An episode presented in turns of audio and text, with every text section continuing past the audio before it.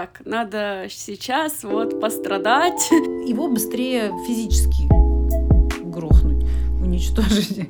Господи, какая я многогранная личность. В эти отношения жертва-тиран-спасатель играются все. Внутренний покой, внутри... внутренний покой, внутренний покой. Всем привет! Это второй эпизод подкаста «Ромашковый чай». Я все еще его ведущая Таня. Если вы вдруг не знаете, кто я такая, то очень советую вам послушать первый эпизод, где я подробно рассказываю про себя, и про мою соведущую Наташу, которая в этом выпуске будет помогать мне разбираться с такой большой и, как оказалось для меня, тяжелой темой. Это темой жертвенности и того, что я устала перед всеми извиняться. Если вдруг вас тоже беспокоят такие чувства, как желание всем угодить, чувство вины за какие-то ваши поступки, ощущение себя жертвой обстоятельств и попытки спасти всех вокруг, то в этом эпизоде мы как раз рассматриваем все эти аспекты и с точки зрения простого обывательского опыта моего, и с точки зрения психологических сложных терминов, про которые мы рассказываем в выпуске. И на самом деле тема оказалась довольно-таки широкой, поэтому помимо жертвенности внутренней, мы еще рассматриваем жертвенность внешнюю.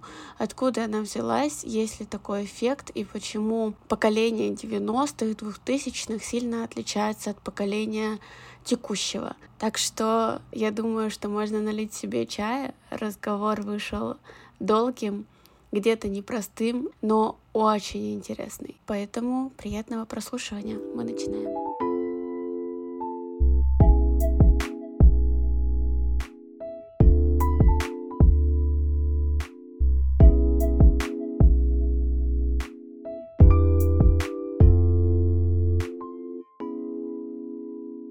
Наташ, привет. У нас сегодня такая необычная, возможно, тема, но она меня на самом деле беспокоит, потому что она очень сильно мне откликается. Эта тема беспокоит не только меня, поэтому я ее и взяла. В общем, тема, если тафорично одной фразой ее писать, я устала перед всеми извиняться. Я так часто чувствую себя виноватой, даже в тех ситуациях, в которые вообще нет никакой моей вины. Часто хочу и даже бессознательно где-то пытаюсь угодить людям, иногда ставя их интересы выше своих, и часто из-за этого грущу или переживаю. Мои друзья тоже многие, так скажем, бич моего поколения.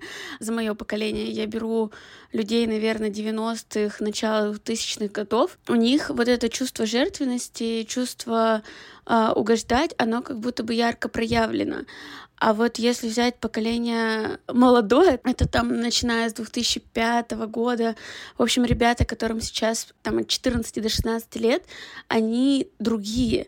Я прямо вижу, как они ценят себя, они свои какие-то желания ставят на первое место. Меня это так удивляет, я даже завидую вот этому ощущению, потому что у меня, конечно, часто вот эта история, что я должна всем угодить, и в отличие от них я часто не иду по пути своих ценностей. И вот интересный факт, что я, например, вижу разницу с молодым поколением, но я не вижу такой большой разницы с поколением в плюс. То есть, например, если сравнить себя со своими родителями, то у них вот это вот чувство жертвенности, чувство вины тоже достаточно сильно обострены. И вот поскольку мы с тобой все-таки разные поколения, а, то я бы, наверное, хотела узнать, во-первых, с точки зрения вот твоего обывательского опыта, чувствуешь ли ты такую тенденцию за своим поколением. И с точки зрения психологии, есть ли вот этот феномен поколений, а, феномен жертвенности, не знаю, существует ли такой, я его характеризовываю так, или же это просто моя выборка такая попалась? Ну, во-первых, поколения все отличаются. Это нормально, что дети, ну, другие. Хочется верить и думать, что это лучше, чем мы должно быть. С другой стороны, нельзя не учитывать исторический контекст, потому что, ну вот, э, ты человек там середины 90 Конкретно в нашей стране это целая эпоха событий, мощных в историческо-культурном контексте. Это наносит некий оттенок восприятия. Потому что я вот, например, чувствую себя иногда динозавром в своем в среднем возрасте, потому что я ребенок, рожденный в СССР, это раз, я ребенок, рожденный в конце 70-х, Соответственно, ощущение такое, что я не то, что там в прошлом веке, я как будто вообще в позапрошлом веке родилась. У тебя есть ощущение, что вот этот вот большой пласт людей, там условно Советского Союза, распада и вот тут вот еще чуть-чуть, они действительно жертвенные. Ну вот что у них есть вот это чувство, что нужно быть всегда в угоду другим людям. Или я просто пытаюсь понять, ну, у меня среди друзей точно такие люди есть, но, может, э, ты в своем окружении таких не замечаешь. Да, конечно, замечаю, но э, вот это отражение времени. И время, ну, последних вот этих вот там чуть-чуть 20 лет, это все-таки разворот к индивидуальному, да, сознанию. В отличие от наследия Советского Союза, оно э, вносит как раз вот это один за всех, все за одного. А нынешние, они больше индивидуальные, и все вокруг больше про индивидуальность. Мне кажется, что это еще немножко в крайность выпадает, потому что есть такое, что дети очень ценят себя, и при этом иногда не там, где надо, в плане, что не то, что я обесцениваю где-то, но условно там в той же школе, потому что я, у меня есть э, знакомые преподаватели, они говорят, что очень сложно сейчас э, с детьми, которые вот 15-14 лет, потому что очень сложно заставить их что-то учить, то, что им не нравится. Понятно, что школьная программа есть школьная программа, и условно, если нам говорили в школе читать, мы, конечно, могли не читать, но у нас как-то не было такого общего бунтарства из разряда, что мы сейчас все восстанем против, э, не знаю, Пушкина или Бунина или кого-либо еще. Все равно как-то читали, смотрели, ну, либо не читали и пытались где-то не попасться на глаза учителю во время урока. А сейчас дети, ну, начнут отстаивать, что это моя условно пустая трата времени, я лучше пойду позанимаюсь тем, что мне действительно интересно. И для меня это так удивительно, я даже где-то восхищаюсь ими, потому что мне этого не хватает достаточно часто в жизни. Но как будто бы вот я замечаю, что у них это тоже часто выходит в крайность. Но вот ты в свои 15 лет, в 14-15 лет, ты как бунтовала? А мне кажется, я не очень показательный ребенок в этом плане, потому что я бунтовала до лет восьми. Вот это был мой самый бунтарский возраст. Я была очень таким шкодливым ребенком, с которым было трудно. А вот как-то начиная со школы, я могла кого-то побить. это, наверное, было мое бунтарство. Но чтобы я как-то со школой, это с учителями как-то конфликтовала. У меня вот такого не было. Хотя, может, это я просто не помню. Мне вообще хочется все время, знаешь, в таких случаях делать отсылочку к возрастной психологии, к этапам взросления. Пресловутые кризисы, их там вагон. Кризис первого года, ну, кризис рождения, кризис первого года, кризис трех лет, вот про который, в принципе, все знают, что в три года ребенок делается как будто бы неуправляемый другого. Ребенка к трем годам просто дозревает ощущение ну, себя, он начинает отличать себя от другого мира, и у него происходит проявленность эго в первый раз. Именно эго. И потом, как раз вот это через подростковый возраст к 20 годам, эго, по идее, крепнет и растет. И чем больше крепнет и растет эго, которое отвечает за ощущение там само э, индивидуальности, какой-то там самоидентификации себя, тем больше будет проявляться вот этот вот протестный момент в поведении, как в три года. Только в три года протест — это удрать от мамы на 20 метров вперед, да, чтобы мама в обмороке была, как бы под колеса не попал ребенок. Они же бегут и смотрят. Они оглядываются всегда там. Точно я от мамы оторвался или, или нет, удалось или нет.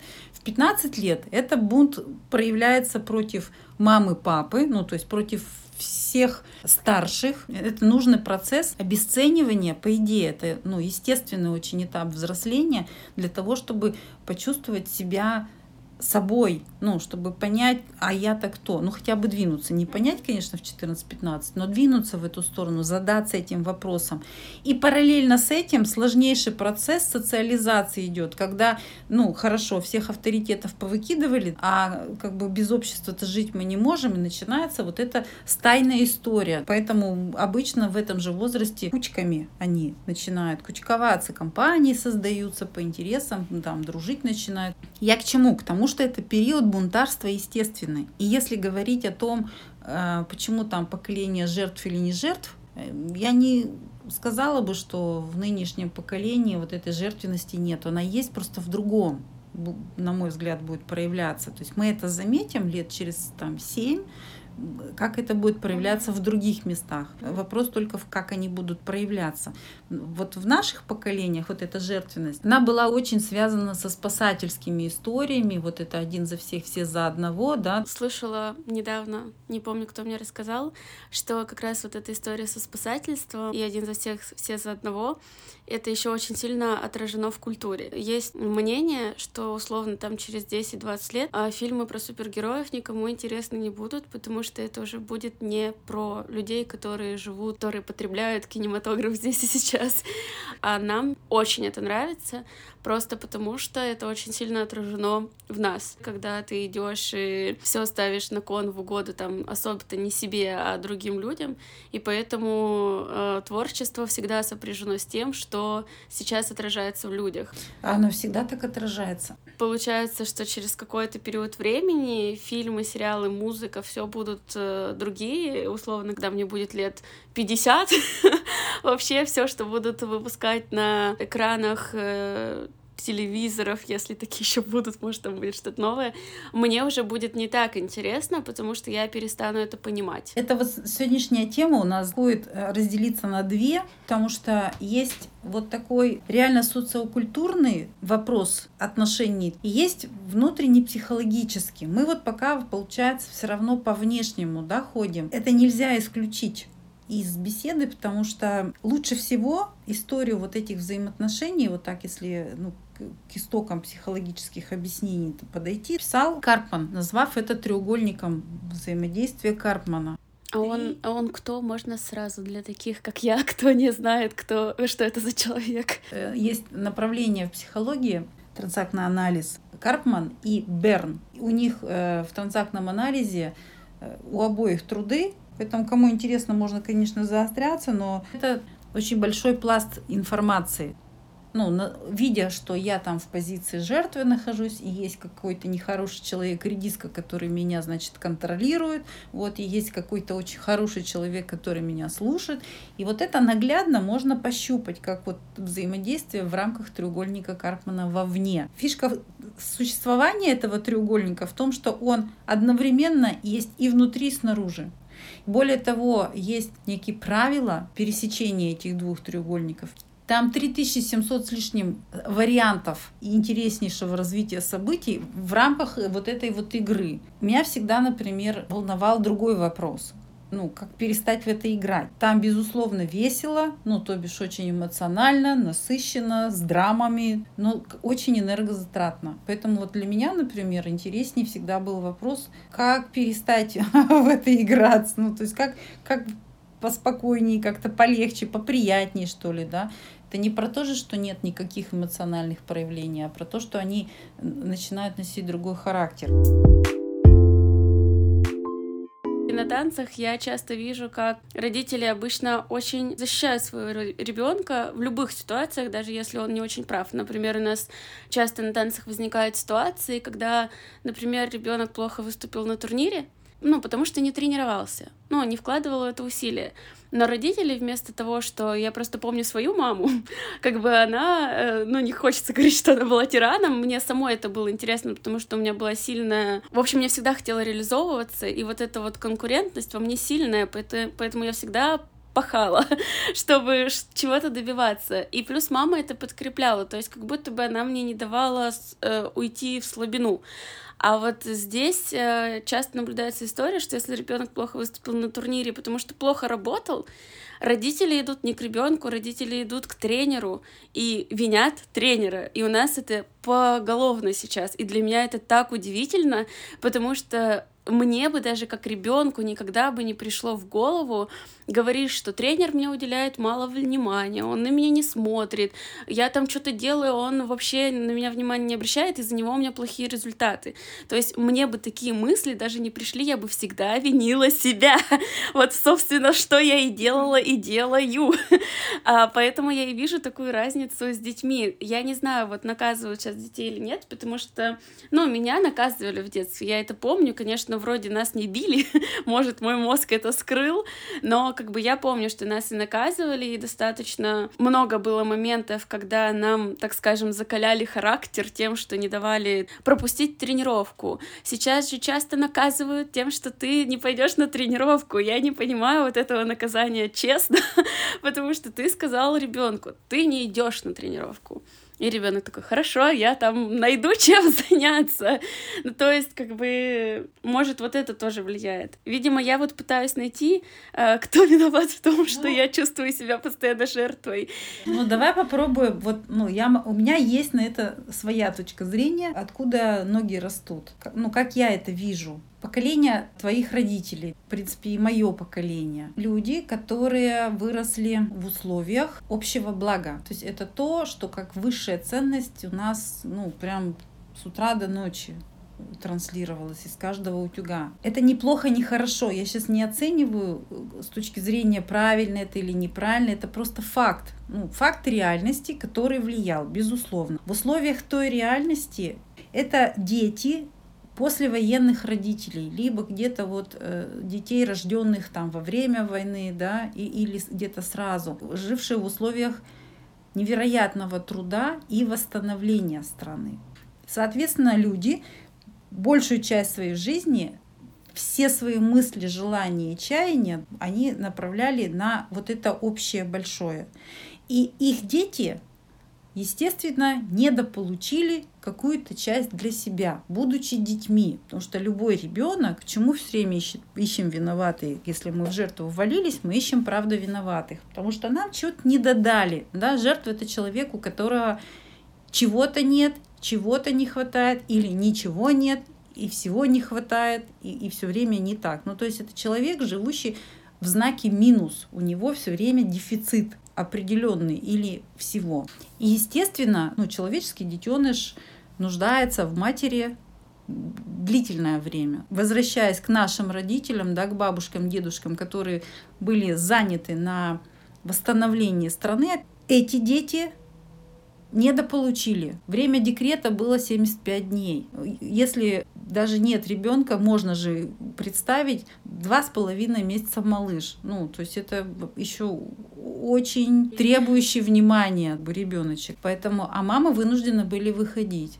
Конечно, были там социальные какие-то условия, сады, вот эти ясли недельные, но это говорит о чем? О том, что дети эти недополучили. Я уж молчу, внимание, они недополучили изначально даже тепла материнских рук. То есть они спеленутые, а раньше нас пеленали. Это сейчас можно в подгузниках и в штанишках, да, раньше все пеленали, пеленались детки. Поэтому они в постойке смирно там до следующего пеленания находятся. Вспомнила эту сразу песню «Скованные одной».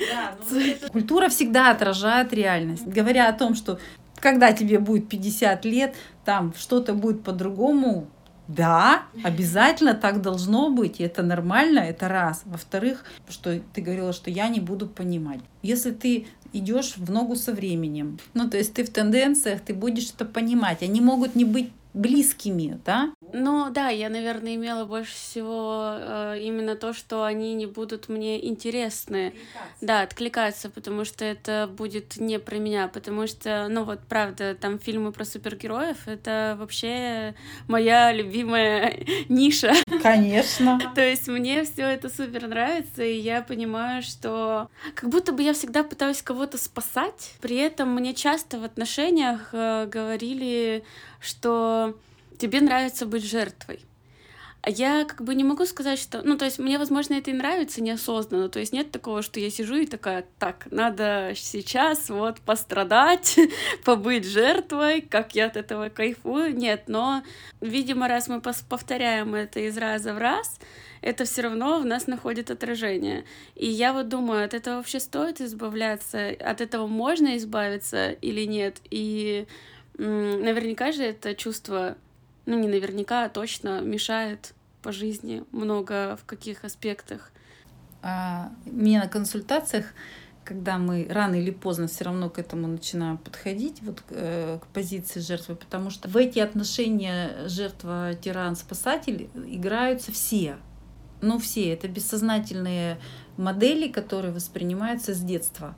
Было бы здорово вообще туда не попадать, в эти модели, не уходить вот в эту смену роли, в которой мы проявляемся в данный момент времени. Вот примерно вот где-то там в три года, когда ребенок начинает видеть и воспринимать родителей своих как не, не только частью себя, да, а как других объектов, а это не сразу. В год ребенок так не воспринимает родителей. Поэтому, когда он их начинает видеть, он начинает познавать мир через них, через их взаимодействие между собой, через их взаимодействие с ним. Да? И вот, соответственно, если он остался в своей сильной природе, хотеть играть и чувствовать. Если ему что-то в 5 лет не нравится, или в 8 лет, как тебе, да, ему не нравится, или наоборот что-то очень хочется, он очень естественным образом проявляется, сохраняя и не меняя ни, ни на что на другую роль, да, не становясь жертвой. Если родитель на твои желания говорит это плохо, или это стыдно, или это не надо, потому что он так думает. Он же воспитывался в свое время в других ценностях. И если ребенок поверил папе или маме больше, чем своему желанию, он начинает меняться, двигаясь как раз вот в сторону этой смены роли. Но я так думаю, что в любом случае родители как-то сдвигают ребенка какое бы поколение не было или еще что-либо, потому что, ну, э, идеальных родителей, наверное, быть не может, потому что в любом случае что-то ты где-то скажешь, ответишь не так. Точнее, ты даже можешь это не вкладывать, но ребенок это так воспримет. Хотя вот я, вот мне сейчас сложно, потому что я не помню свое детство в плане каких-то вот таких вот вещей, я не помню, говорили ли мне часто, что там я молодец или еще что-то, или чаще говорили что-то из разряда лучше так не делать, или как-то вот так вот все это было еще с подоплекой к обществу, в котором мы живем, и что, возможно, из-за того, что вот есть вот эти вот моменты лучше так не делать, и что все время надо получать чье-то одобрение, и сформировалась вот эта вот история из разряда «я лучше свои чувства и эмоции подавлю, а, но постараюсь угодить людям вокруг». И от, отсюда вот и появляется вот эта жертва, которую ты делаешь своей жизни, своих каких-то желаний, которых ты либо потеряла, либо заглушила, либо ты их слышишь, и тогда тебя вообще, наверное, разносит, потому что ты и желания слышишь, но и поступить как-то по-обратному не можешь, и тебя начинает шатать. Все из детства это да, но не все зависит от родителей. Очень многое зависит, но условно мама может быть идеальной, понимаешь? Вот ну, в каноническом смысле слова материнство, то, какая должна быть мать. Вот как это отразится, как это воспримется вот у ребенка в психике внутри, как, что там будет твориться, стопроцентно не, никто не знает. И мама стопроцентно этим не управляет и стопроцентно на это не влияет, ни мама, ни папа. Поэтому э, вот эта идея найти виноватого, она только из жертвенного состояния рождается. Но жертвенное состояние зарождается, да, вот во взаимоотношениях с родителями. По мне, как вот кажется важным, э, с какой стороны мы смотрим на реальность, с какой стороны центрифуги с плюса или с минуса мы находимся сейчас. Я помню, очень отдаленно, причем помню, у меня папа работал э, какое-то время, не помню кем, но он все время был в отъездах, уезжал надолго. А мама очень много работала. Ну, из-за того, что двое детей, 90-е и прочее, тоже было там четыре работы или три она совмещала вместе. Я помню чувство, что если меня что-то беспокоило, я э, не хотела подходить, то ты видишь как будто бы что родители и так очень сильно устали, а ты сейчас еще подойдешь и будешь говорить про что-то. И вот, наверное, как раз у меня не формировалась этой культуры разговора. А что сформировалось? Вот в этот момент. Я не знаю, правильно ли сейчас охарактеризую, но мне как будто бы кажется, мне сейчас сложно эмоции говорить э, именно говорить. То есть я могу в какой-то момент их копить, копить, копить и взорваться, но вот именно проговорить их, что я сейчас чувствую, мне тяжело, и я часто даже не понимаю, что я чувствую. Но сформировался навык понимать другого человека. Хороший навык, называется эмпатия. Это очень хорошее качество. Не у всех оно, кстати, может быть да, проявлено. Но одновременно с этим навык говорения да, про себя и чувствования себя, начинают утериваться. Вот если ребенок спасает свою маму, в данном случае ты что делала? Ты начинала спасать свою маму от ее тяжелой взрослой жизни, от реальности 90-х годов. Поэтому, когда э, чувствительный ребенок, да, девочка, эмпатичная, видит, как мама, с которой она идентифицирована уже, да, то есть ребенок же уже, ты же понимала, что ты вырастешь, будешь как мама, да, немножко соединялась вот в этом плане с мамой, представляла там, о чем-то думала, жалела. Но а, жалость — это такое как бы детское очень чувство. Вот есть фраза «не жалей никогда другого человека». Почему? Потому что когда мы кого-то жалеем, мы начинаем его ощущать каким? Маленьким, да, а в этот момент мы как будто стаем большие. Да, вот и представь, тебе 10 лет, маме там условно 30. Ну, я сейчас сочиняю, да, вот. И а, ты пришла такая, и маму жалеешь, что она, бедолага, не справится с твоими чувствами. Ты в этот момент ну вот если бы мы говорили на духовном языке, да, гордыня у тебя возникла. Меня просто удивляет, насколько это разные чувства, ну, они как будто бы разные, но по сути, судя по всему, все в одном. Ну, то есть как бы, как будто бы вот эта жертвенность, самоотверженность, геройство и прочее, это все такое типа про не гордыню, но на самом деле это все очень вот тут вот рядом, и для меня это так удивительно, что гордость, если она страдает, мне потом тоже очень плохо, она часто страдает у меня из-за жертвенности какой-то, потому что я где-то могу пойти на уступки, извиниться за то, что я не должна извиняться или еще что-то, и в этот момент такая гордость, так, добрый вечер. Мы к границам наконец-то подобрались, да, то есть вот э, когда произошла вот эта смена роли, все, стопроцентно там сейчас у тебя где-то будет появляться жертвой и однозначно тиран, ну или судья, или контролер его еще называют, изначально контролер. Почему? Потому что такие правила игры.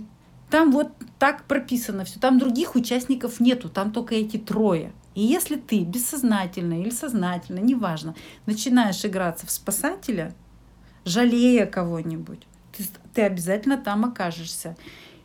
Фишка треугольника этого в том, что как только ты там оказался, там все по очереди твои становятся герои, потому что такие правила, они ходят ну, не совсем по кругу, но по определенным правилам. Из, спаса... из спасателя, да, из спасателя мы рано или поздно, отдавая все до последней нитки, да, желая там быть хорошими, удобными, неважно какими, отдавая последнюю каплю своего ресурса, мы стаем жертвами. То есть, как только ты почувствовала, что тебе очень плохо, это всегда дефицит. Это всегда нету чего-то. А как перестать играть? Это вообще самый волшебный вопрос. А фильм Джуманджи смотрела, да. начала играть, ну, как бы либо надо доиграть, либо правила игры, как бы хотя бы разобраться в правилах игры, тогда уже понятно, как ты ее закончишь. Вот есть люди, кто, находясь в жертве, играя в нее сознательно, получает массу плюш, плюшек и бонусов. И это прям целый стиль жизни. Я не говорю, это неплохо, не хорошо, я говорю, что так можно жить. То есть вопрос в том, что можно не заканчивать эту игру, если не хочется, но надо понимать правила, да, а правила там четкие абсолютно есть. Всегда взаимодействуют жертва и тиран, там любовь обычно. Ну, имеется в виду очень тесное взаимодействие. А вот спасатель, э, коими большая часть людей пытается быть, потому что жалеть начинают, да, или вот думать, что они вот-то лучше знают, вот и они могли бы помочь. То есть вот на этой вот обычно на жалости, на такой сердобольности, на э, вот эмпатичности улетают в этот треугольник и застревают. Но когда ты был спасателем, а через полгода стал жертвой, у тебя может появиться либо другой контролер, судья, тиран, и, соответственно, другой спасатель. Треугольник начинает надстраиваться. И это такая история, которая начинает включать много людей вокруг. Вот. Поэтому, э, если хочется перестать в эту игру играть, то есть когда ты понимаешь, да, там есть правила, да, там весело, но это не моя песочница, я хочу где-то в другом месте играться. Вот вопрос выхода. Ты же тоже попадаешь в этот треугольник, я 100%. думаю. И вот ты это отлавливаешь по себе, в какой роли ты чаще всего находишься. Может, у тебя есть э, как раз-таки вот эти механизмы не то, что как там читать, прочитать статьи, понятно, что их можно прочитать, но может есть какие-то варианты того, чтобы это тебя так не штормило, потому что меня это штормит, и это часто про чувство еще того, что я плохой. А чувство я плохой не самое хорошее чувство. Она невозможная. Да. Вот. а, И как-то хочется, во-первых, какое-то понимание, как вот это отловить, что ты вот в это вляпался, и как это можно выкарабкаться оттуда, или хотя бы попытаться вот как-то это контролировать, чтобы тебя так не штормило в этом состоянии. Ну, во-первых, э, я как обычные все люди в эти же игры играюсь. Да? То есть есть, э, есть очень, наверное, небольшой, может быть, процента два населения земного шара людей, которые не играются уже в этот э, треугольник, ключевое слово уже. В основном мы все играемся. Каждый божий день у нас возникают ситуации, э, в которых мы оказываемся в этом треугольнике. Просто потому, что эта бессознательная модель, она выстреливает, мы ее не замечаем. Вот, поэтому, когда э, мне становится нехорошо, психологически, а так тоже бывает, да. То есть у меня, допустим, есть навык проживания чувств своих, достаточно быстрый. Вот сейчас вот чуть-чуть теории все-таки скажу, чтобы просто понимать, на, на что я опираюсь, что для меня маркером является. Есть э, простые, очень базовые чувства, э, их немного, их или 4, или 5 выделяют, и я буду говорить о пяти. Страх, стыд, злость, радость и грусть. Есть оттенки накопленность, да, то есть можно очень радоваться, можно быть в эйфории, да, можно очень грустить, а, а можно быть в горе, ну и точно так же там со страхом, стыдом э, и со злостью. Э, но это простые ингредиенты, да, разной степени окрашенности. И в принципе, вот они появились, и они должны закончиться. Когда что-то недозакончилось, недопрожилось, ну, как- как-то э, недоосозналось в конечном итоге да, в жизни, э, оно остается, потом, может быть, еще что-то остается, и получается винегрет из каких-то вот ощущений и состояний. И вот когда я не могу свое состояние назвать каким-то простым, либо злость, либо страх, либо грусть, либо радость, вот чем-то из этих пяти, а начинается чувство вины, чувство долга. Для меня это сигнал, что у меня винегрет, значит, я уже застряла. Если я застряла, с этим надо разбираться. Значит, я уже вовремя, ну, что-то не заметила, что-то не сделала. Я знаю, что если я доразберу до простых ингредиентов, и, и разберусь, что конкретно в этой ситуации А меня, например, расстроило, или что такое, что меня э, разозлило, то есть мне что-то не понравилось, да, где-то по границам я ощутила, что у меня по границам прошлись может, люди не прошлись, мне так показалось, неважно, но это внутри меня родилось, значит, с этим надо сейчас посмотреть. Вопрос всегда вовнутрь задаю. И когда я с этим могу разобраться, я точно знаю, что я выйду снова в ровное свое состояние, где я чаще всего могу испытывать тогда в нем уважение к решению или мнению другого человека. Под ровным состоянием я имею в виду вот как раз а, формирование зрелых чувств. То есть ощущается физически, это как состояние такого, ну, э, некоего расслабления, такого покоя, тепла, да, и э, тихой радости какой-то такой может быть, да, светлое люди говорят, ну, такое спокойное, светлое состояние. Вот это означает, что все одиночные ингредиенты, ну, переварены, да, и на выходе мы получаем вот это состояние, которое, в принципе, а, больше соотносится к чувству уважения, любви или благодарности. То есть есть базовые чувства, есть зрелые.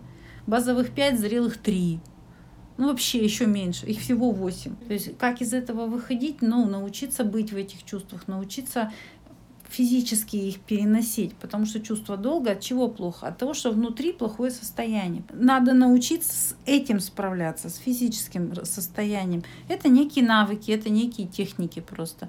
Дальше, если говоря о том, как, как вот в этом э, перестать в этом быть, ты сама задала вопрос, ну, как бы предположение, откуда это берется, не из детства ли? Да, из детства. То есть это опять же разбираться в туда. Но проблема в том, что можно закопаться. Вот рефлексия, она сама по себе, вот рефлексия ради рефлексии не нужна. Не надо копаться в том, в чем можно не копаться. Не надо лечить, что не болит. То есть если тебя на сегодняшний момент стал беспокоить вопрос вот этой сверх там ответственности, да, или сверхтребовательности к себе, ну, я это называла, как э, я устала перед всеми извиняться. Да. Тут я устала перед всеми извиняться. Ну, то есть, э, а, рассказывая в начале про позицию жертвенности, да, то есть почему извиняешься, вернее, чу, почему чувствуешь себя жертвой, потому что перед этим много извиняешься. Почему извиняешься? Потому что перед этим либо от, чувствуешь сверхтребования от кого-то, либо думаешь, что там сверхтребования к тебе предъявляется. Да, я думаю, что да, и как раз вот это то, что сверхтребования, и то, что ответственность, это все накладывается, и я уже который раз, у нас всего второй выпуск, а я уже понимаю, что, господи, это все настолько взаимосвязано, что одно чувство вытекает из другого, и это как, вот, не знаю, там сейчас занимаюсь по системе фитнеса умной, и там тоже у тебя болит плечо, потому что у тебя на самом деле болит пятка, да.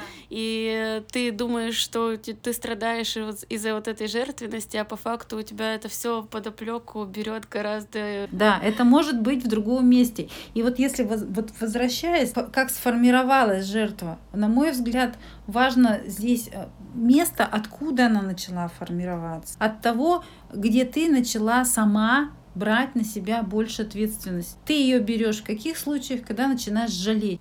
От этого, как только ты внутри чуть-чуть пожалела, от этого сразу горди, гидра гордыни вырастает. А эти головы всю жизнь рубить надо. А она, она растет и растет. Понимаешь, это как это змея Горыныч, которая все время головы реально отрастает. А если, допустим, ты в отношениях чувствуешь себя жертвой, потому что тебе кажется, что э, человеку плохо, и ты не можешь ему дать так, чтобы было хорошо, это ты тоже его жалеешь? А с чего ты решила, что ты можешь или должна сделать ему хорошо. Он что, не может сам сделать себе хорошо, если это взрослый человек? Ну вот э, у меня как бы из разряда всегда было так, что но это же человек, который рядом со мной, надо, чтобы ему было хорошо.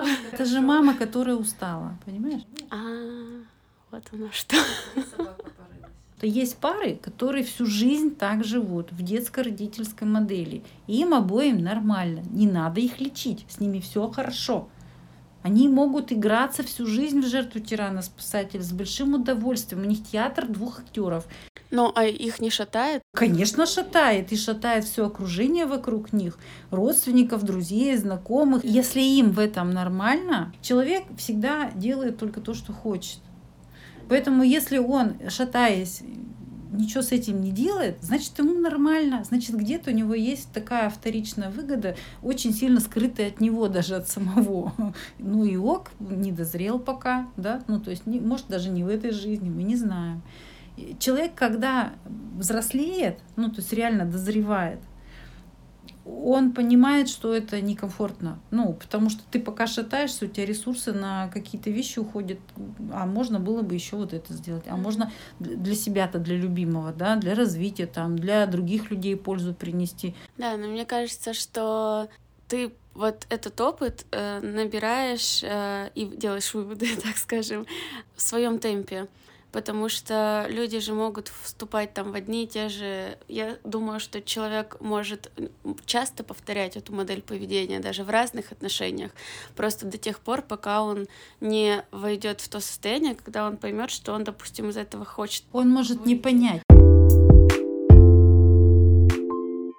Я, наверное, вот за последние там несколько месяцев, конец 22 года, как-то настроилась на волну, когда я лучше начала слышать себя и вообще понимать, что происходит у меня в жизни, и, и отлавливать свои эмоции. Для меня это всегда было очень сложно, потому что мало того, что я с трудом их говорю другим людям, я даже с трудом их говорю сама себе. В какой-то момент у меня прямо включился из разряда, что нужно начинать думать о себе и вообще, что происходит, почему там у тебя внутри шторм, буря, э, ураган, э, что к этому приводит. И я к этому очень медленно иду, но, наверное, это хорошо, что я наконец-таки начала идти. В своем возрасте ты очень хорошо идешь. Ну, то есть это было бы тебе лет там на 20 больше, вот если бы ты только начала, это было бы, ну, тяжелее и жальче, да.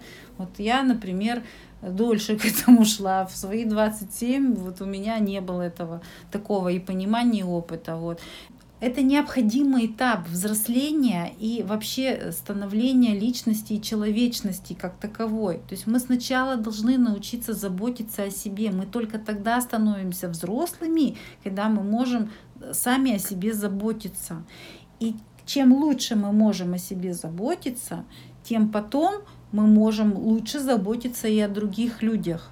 Ну, то есть есть что отдавать, понимаешь? Нельзя. Почему спасатель в жертву переходит? Он отдает тогда, когда ему надо самому. Вот почему ему плохо всегда потом встает.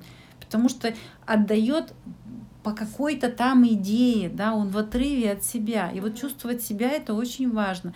Надо прийти к тому, сейчас я это донесу до себя, потом до сюда, что э, по факту спасатель, условно, вот я сейчас немножко криво-косо пойду, но спасатель — это такой э, задаток того, к чему мы должны прийти, только неправильный, в том плане, что спасатель отдает, но у него внутри нет того, короче, он условно отдает все, не оставляя себе ничего, ему от этого плохо, и, и вообще у него еще там периодически это он делает там не во благо, а во вред. А когда у тебя условно есть вот эта наполненность, внутренний покой.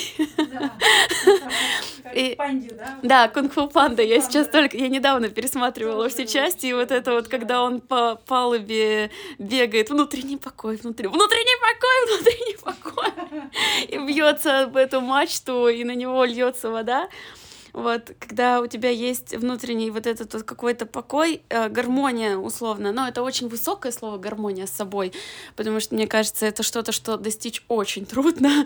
И, мне кажется, когда вот э, у тебя есть ресурс внутренний, и ты и еще можешь отдавать что-то вовне, не теряя для себя, вот тогда ты в какой-то гармоничной роли, и ты как будто бы и надобность свою ощущаешь, при этом это не надобность из-за того, что ты должен, а ты как-то вот это вот все органично делаешь. Я просто, когда э, вот ты сказала, что это все у меня, то, что мы разбирали а, к жалости сводится, то, что у меня вот эта вот жертва часто из жалости, я вообще никогда об этом не думала, потому что я всегда думала, что у меня эта жертва, она такая внутренняя, вот, я всем все должна, а, надо всем помочь, а, ну, то есть у меня здесь жертва-спасатель всегда где-то очень мигрирует между собой, но я никогда не думала, что это из жалости, а часто я правда думаю, что надо пожалеть, не давать так много работы человеку или еще что-то. Хотя я э, для себя считаю, что жалость не очень хорошее чувство, и всегда думаю там про то, что вот такая вот жалость это из разряда что-то уничижительного для другого человека. Да, но я это делаю неосознанно. То есть я даже никогда не думала в сторону того, что у меня это э, может происходить из э, жалости. Если я начинаю чувствовать, что я вдруг зажалела, ну, это стопроцентно у меня гордыня поперла, во-первых. И, значит, где-то параллельно с тем, что я этого человека жалею и остановлюсь как бы выше его, значит, где-то по отношению сама к себе я не, не становлюсь взрослой. То есть где-то я своему внутреннему условно ребенку что-то не додаю. Сама себе я чего-то не додаю я начинаю, естественно, тогда внутри себя падать в жертву, в инфантильное вот это детское состояние. Просто постоянно этим заниматься, это с ума сойдешь, да, вот это вот как бы ненужный психоанализ и ненужная рефлексия ежедневно. Обычно люди начинают задаваться этими темами, когда одни и те же вещи, да, а, становятся ощутимыми. Ну, то есть, когда человек понимает, что это фон, то есть когда это фон, это означает, что уже очень много раз внутри себя произошла игра по правилам жертвы тиран-спасатель. Значит, уже очень много раз сам себе э, честно не сказал, чего ты хочешь, и честно не дал сам себе, приложив какие-то усилия, а просто хотел, чтобы тебе это кто-то другой дал. Если послушать все, что мы говорили еще в начале, э, я в начале эпизода все время искала виноватого по факту. После 20 лет вопрос, кто виноват и что делать, задавать нужно только себе. Я, я вот под конец этого эпизода это поняла. Но я в целом интуитивно к этому и иду. У меня просто всегда, видимо, включается вот этот момент, что так, где, кто, с кем разобраться, с кем разобраться, потому что с собой разбираться это болезненно. У меня вот как раз так и есть, что меня штормит. То есть я в какой-то момент осознала, у меня был период, когда я чувствовала себя плохо, но не могла зацепиться э, и прочувствовать, что вот это вот плохо вызывает. Сейчас у меня условно период, когда меня подштармливает, но я уже хотя бы начала понимать, куда копать. И я думаю, что скоро я уже раскопаю, ну, не яму, надеюсь, себе, а что-нибудь там, клад какой-нибудь найду. А когда начинаешь искать, да, ну, разворачиваться в поиск, то есть сначала ты чувствуешь состояние, то есть схему попробую сейчас нарисовать. Потом ты начинаешь искать, кто виноват, да, и, и что делать, задавать эти вопросы. И, и так как у нас есть глаза, а они направлены наружу, на другого человека, и так как мы себя воспринимаем и осознаем через другого человека, поэтому нам нужно зеркало. Животным зеркало не нужно, они нормально себя осознают. Ну, кошечка или собачка, у них есть инстинкты, они как-то в этом существуют. Нам все время нужны глаза другого человека, одобрение, соответственно, отсюда признание, все вот эти моменты. То есть мы как бы сами про себя не сразу можем. Поэтому мамины глаза напротив для ребенка с одобрением смотрящие на него, это самое важное для его психического вот как бы комфорта, да. Но когда мы попадаем в стрессовую для себя ситуацию, например, мы что-то хотели в отношениях, на работе с коллегой, и мы чего-то там недополучили, или в отношениях личных, или в принципе там что-то не получилось, неважно. То есть любая, любая ситуация, вызывающая стресс, физиологически даже в теле, да, на уровне гормональной реакции, в стрессе психика всегда регрессирует. Ну, то есть мы как будто бы на две ступеньки там падаем. И, естественно, э, если мы можем быть взрослыми, то мы падаем не очень сильно в детство. Если мы в принципе не очень пока подросли, то мы падаем сильно в детство. То есть поэтому реакция на стресс у людей бывает ну прям совсем детская. Да? Но это ровно про что? Про то, что в этот момент, если уж мы двигаемся в сторону осознанности и осознавания себя, то это сигнал для того, чтобы начинать глаза напротив переставать искать, а взгляд как бы вовнутрь начинать делать, то есть фокус переводить на себя в том, чтобы посмотреть, а чего тут произошло-то. А происходит всегда одно и то же. Где-то что-то э, недопонял, чего я хочу. Или где-то я почувствовал и об этом вовремя не сказал свои границы, как бы, да, не защитил. То есть желания недопонимаются, если с чувствами какая-то история происходит. То есть если я не в контакте сам с собой, если у меня внутри нет вот этого ровного, теплого, расслабленного состояния, я с собой немножко не в контакте, значит, уже, я уже, значит, где-то не в контакте. Внутри меня что-то уже подзастряло. Или страх, или злость, или стыд, или радость, или грусть. Вот что-то из этого.